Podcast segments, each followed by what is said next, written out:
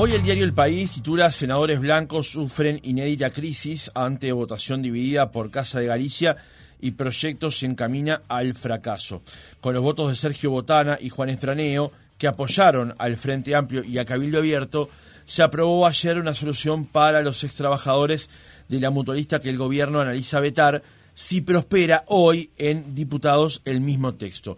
Lo que ocurrió ayer es que cuando se empezó a discutir sobre este tema en el Pleno del Senado, la coordinadora del Partido Nacional, Graciela Bianchi, anunció que no iban a acompañar este proyecto y que estaban a la espera de una propuesta del Poder Ejecutivo o que iban a analizar la propuesta del Poder Ejecutivo. Allí se retiraron de sala, al igual que los cuatro senadores del Partido Colorado. El proyecto, que cambia algunas condiciones justamente para los ex trabajadores, salió con los votos del Frente Amplio, de Cabildo Abierto y de dos senadores del Partido Nacional justamente Juan Estraneo, suplente de Juan Sartori, y Sergio Botana, que está en línea con nosotros. Senador, ¿cómo le va? Buenos días. Buenos días, buenos días a, la enorme audiencia de Oriental. Gracias por acompañarnos en esta mañana. Senador, eh, cuéntenos en, primer lugar eh, cuáles son las diferencias centrales entre lo que se votó ayer por parte de usted, Estraneo, Cabildo Abierto y el Frente Amplio de lo que propone el Poder Ejecutivo. Eh, haciéndolo fácil, lo nuestro es el cumplimiento de la ley, eh, de la 19.690, que prevé un fondo para cuando quiebran empresas del área privada.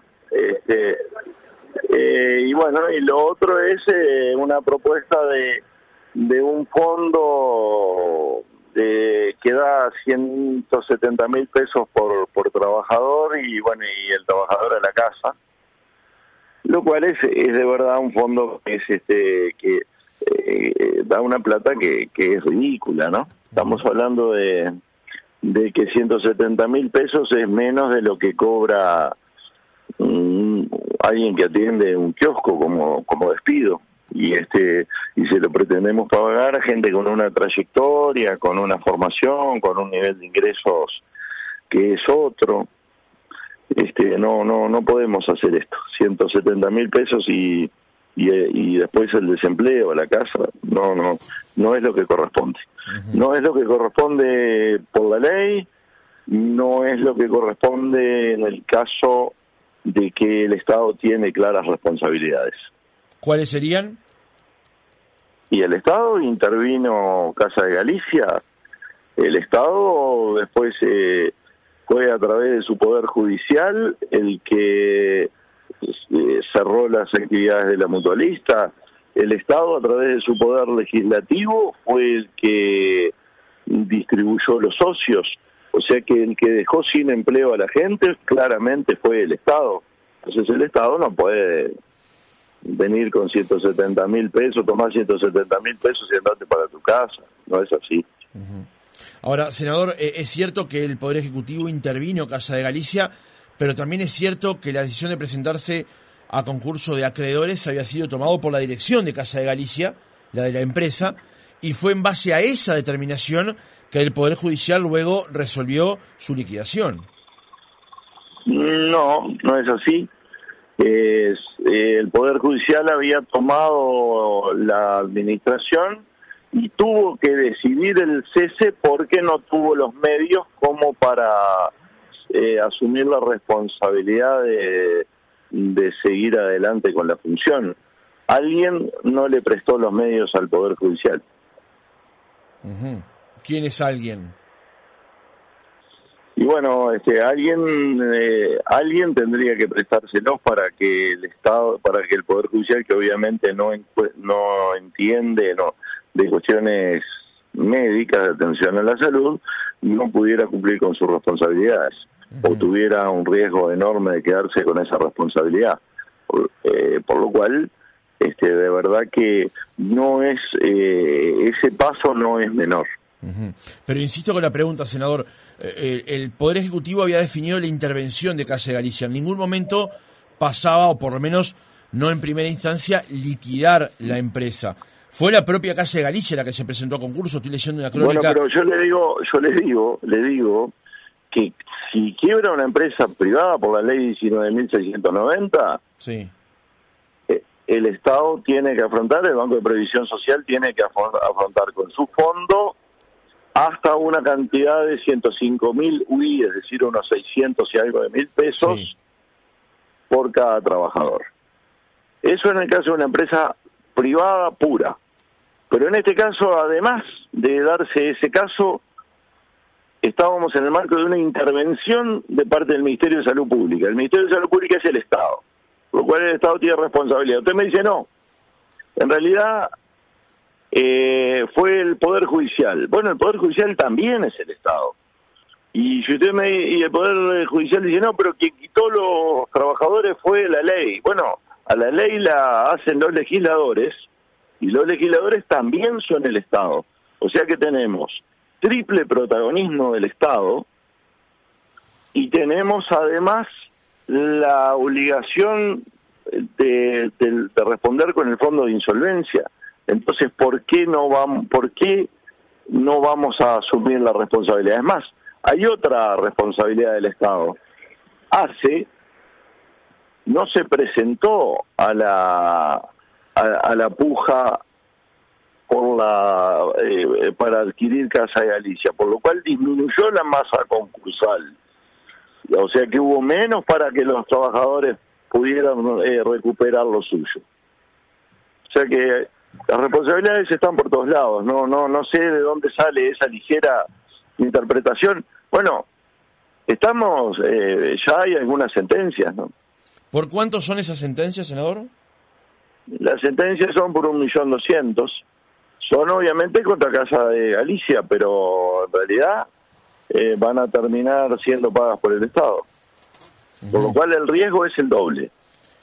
Pero entonces, ¿cómo se interpreta que la solución que se esté dando sea por 105 mil unidades indexadas, que son unos, unos 600 mil pesos, cuando en el fondo, si se presenta ante la justicia y el fallo es favorable, la recuperación va a ser de un millón doscientos. Bueno, eh, justamente por eso es de altísima responsabilidad la norma que estamos proponiendo. Que igualmente le daría menos al reclamante. Pero es de alta responsabilidad la norma que estamos proponiendo. que estamos cumpliendo la ley 19.690 y el estado y estamos evitando un riesgo al Estado. ¿Cómo fue su diálogo sobre este tema con la ministra de Economía ayer, senador? Muy correcto, como, como corresponde, diálogos firmes y correctos. En un tema en el que yo además estoy advirtiendo el riesgo que el Estado asumía, dije que iba a asumir un riesgo de 50 millones de dólares, eh, hace dos años lo dije, se me dijo de que no era así, bueno, ya llevamos pagos siete y es que ya tenemos asumida la deuda por, por, el resto. Eh, ¿Cómo vio la actitud que tomaron sus colegas del Partido Nacional y del Partido Colorado de retirarse de sala cuando esto se estaba negociando? Bueno, este, bien. Negociando, no, votando, me Pareció, me pareció correcto, no era fácil defender una, una, una opción de este tipo. No era fácil y son todos compañeros que tienen mucha sensibilidad por el trabajo y, y este y no no y este de verdad no era nada cómodo quedarse a defender una posición que de verdad no no no no era la mejor.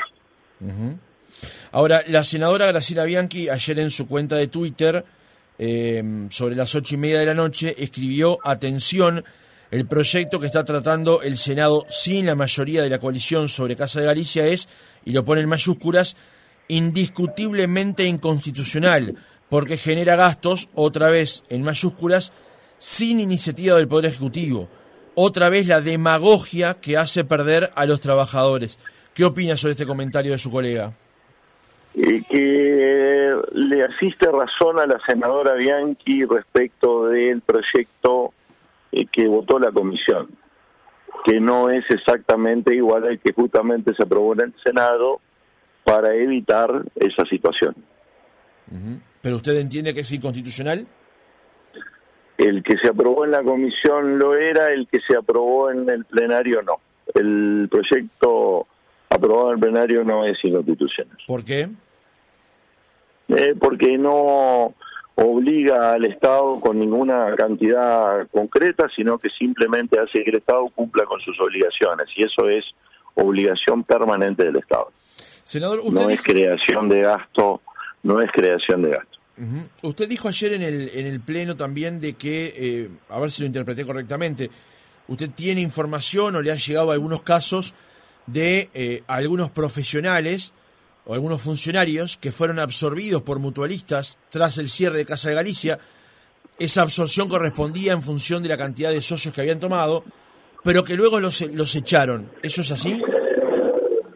Sí, hay casos de eso, son públicos, están públicamente denunciados.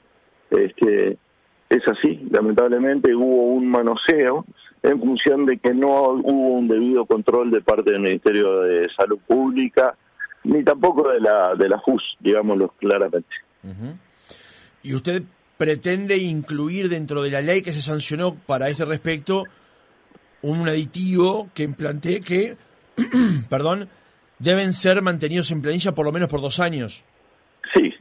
Este, eh, fue incluido, porque además este mm, hay obligación de tomar a uno o al otro, se puede elegir y además se sabe exactamente el tipo de actitud, de conducta y las capacidades de cada quien. O sea, no es una prueba de, de un muchacho y por lo tanto este, es un material humano en este caso que se conoce exactamente qué da, cómo es su actitud, cómo actúa y por lo tanto, este, bueno, eh, se debe en ese sentido dar, dar garantías mínimas, ¿no? Eh, ¿no, fue una falencia no haber este, incluido originalmente este, esta salvaguarda?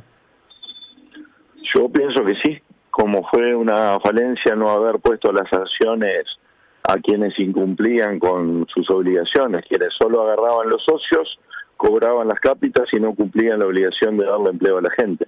Este, ese fue uno de los defectos que, que señalamos de la ley que se aprobó. Y que el, senador Estraneo y yo en el Senado y el diputado Vega en diputado fuimos los únicos que no le acompañamos. Senador, un, par de últimas preguntas. Eh, eh, la cuestión que se, se, votó ayer en el Senado pasa hoy a, a diputados, solo que allí, para que sea tratado como grave y urgente, se necesitan 66 votos y no ingresarían a sala ni blancos ni colorados ni el Partido Independiente. Eh, ¿Usted tiene alguna noticia con respecto a cómo van a, trabajar, a funcionar sus colegas en diputados, sus colegas del Partido Nacional a este respecto?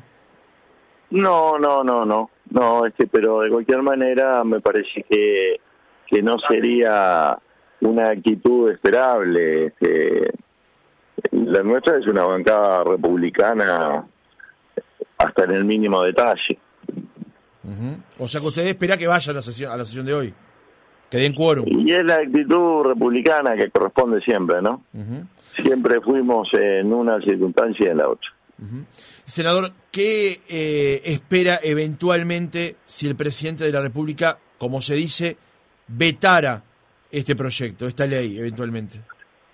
Mm, tampoco la veo. el presidente siempre se hizo cargo, nunca le anduvo echando las culpas al pasado, nunca y, bueno, y en este caso más aún porque el Estado tiene su, su responsabilidad. Entonces, este, no, no, no, no veo, no veo al presidente en una actitud de, de cambiar una línea de conducta en este episodio. Sería como mandar un mensaje de que, de, no sé, de, de estar en contra específicamente de los trabajadores de Casa de Galicia. No es, no es la actitud de de mi presidente ni de mi gobierno. Pero su gobierno mandó otro proyecto al Parlamento para analizar esta misma situación, a iniciativa del propio Poder Ejecutivo. Mandó, mandó un proyecto de ley este, de lo que entendía este, era, era lo que podía poner para transar, este, pero bueno, lamentablemente es altamente insuficiente y, y de verdad que eh, gente que puede terminar cobrando un millón doscientos, usted le ofrece 170, bueno. Sergio Botana, senador del Partido Nacional, gracias por haber estado otra mañana con nosotros. Eh, el agradecimiento es mío.